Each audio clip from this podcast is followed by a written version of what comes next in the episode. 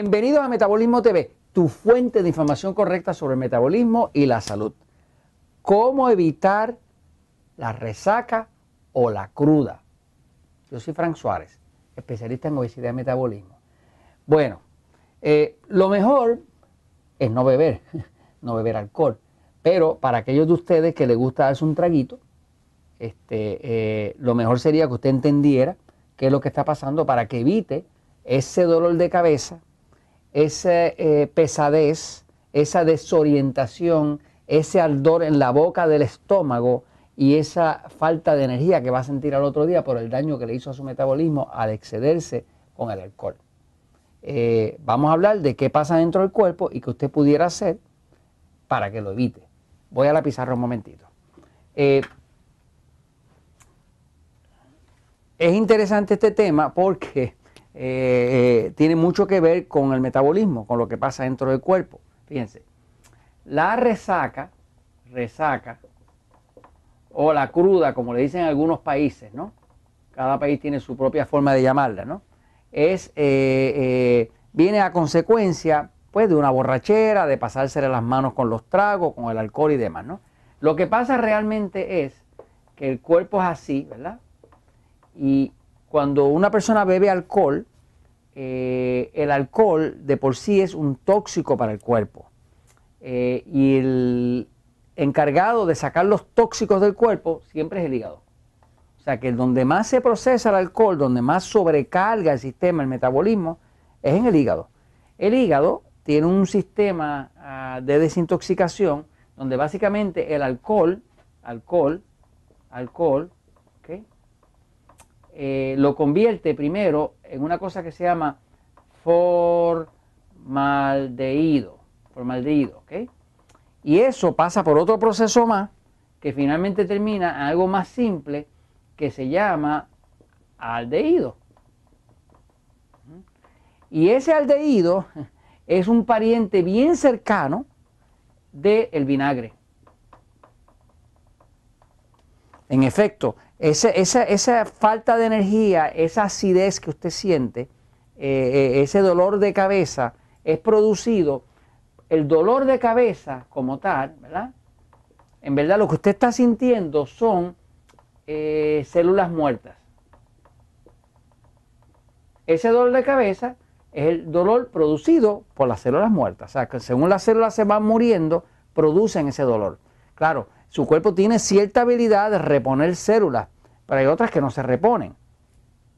Este, una persona que abusa demasiado del alcohol, pues puede llegar a tener lo que llaman delirium tremens, que es que queda como incapacitado mentalmente. sigue? ¿Por qué? Porque el alcohol destruye las células del cerebro. Esa, es la simpleza detrás de ello.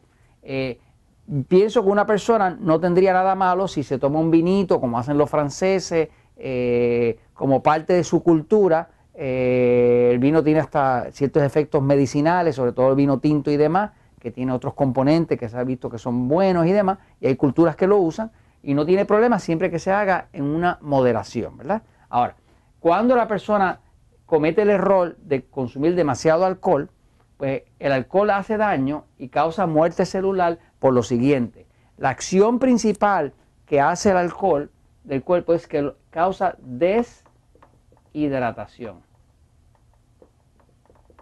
causa deshidratación severa. ¿Por qué? Porque el alcohol es lo que llaman un diurético. Diurético quiere decir que el alcohol es un agente, un químico que saca el agua del cuerpo. ¿Usted no me cree? Vaya a una barra y observe cómo la gente está todo el tiempo yendo a orinar, a orinar, a orinar, a orinar. No hay sitio donde haya más actividad en el baño de gente orinando que en una barra. ¿Por qué? Porque como el alcohol es un diurético, la persona toma y tiene que ir a orinar, tiene que ir a orinar. El alcohol es tan y tan diurético que, por ejemplo, cuando quieren preservar un espécimen de, un insecto, de un sapo, de algo de eso, para las clases de biología, pues lo ponen en alcohol, porque eso le saca totalmente el agua eh, y lo reseca. Así que básicamente cuando quieren preservar algo lo ponen en alcohol. Este, así que el efecto principal dañino del alcohol es que deshidrata. Ahora, el otro efecto que tiene el alcohol es que en realidad es un tóxico. Y es un tóxico ácido.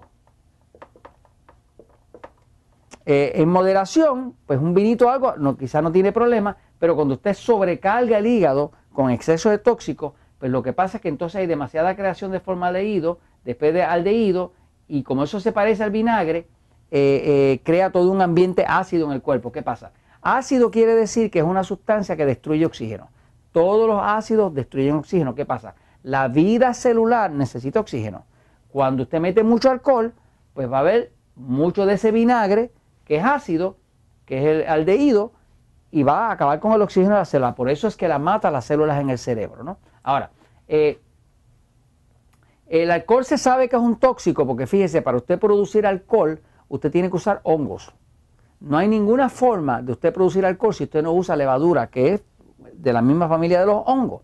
Porque el alcohol es parte de los tóxicos que produce la levadura, que son los hongos. Los hongos fermentan la fructosa, fermentan la glucosa, fermentan el azúcar y producen alcohol. Así que es, un, tóxico descompuesto de los hongos. Eh, las personas que tienen mucho hongo cándida, eh, diabéticos y demás, muchas veces se sienten un poco como borrachos y no han tomado.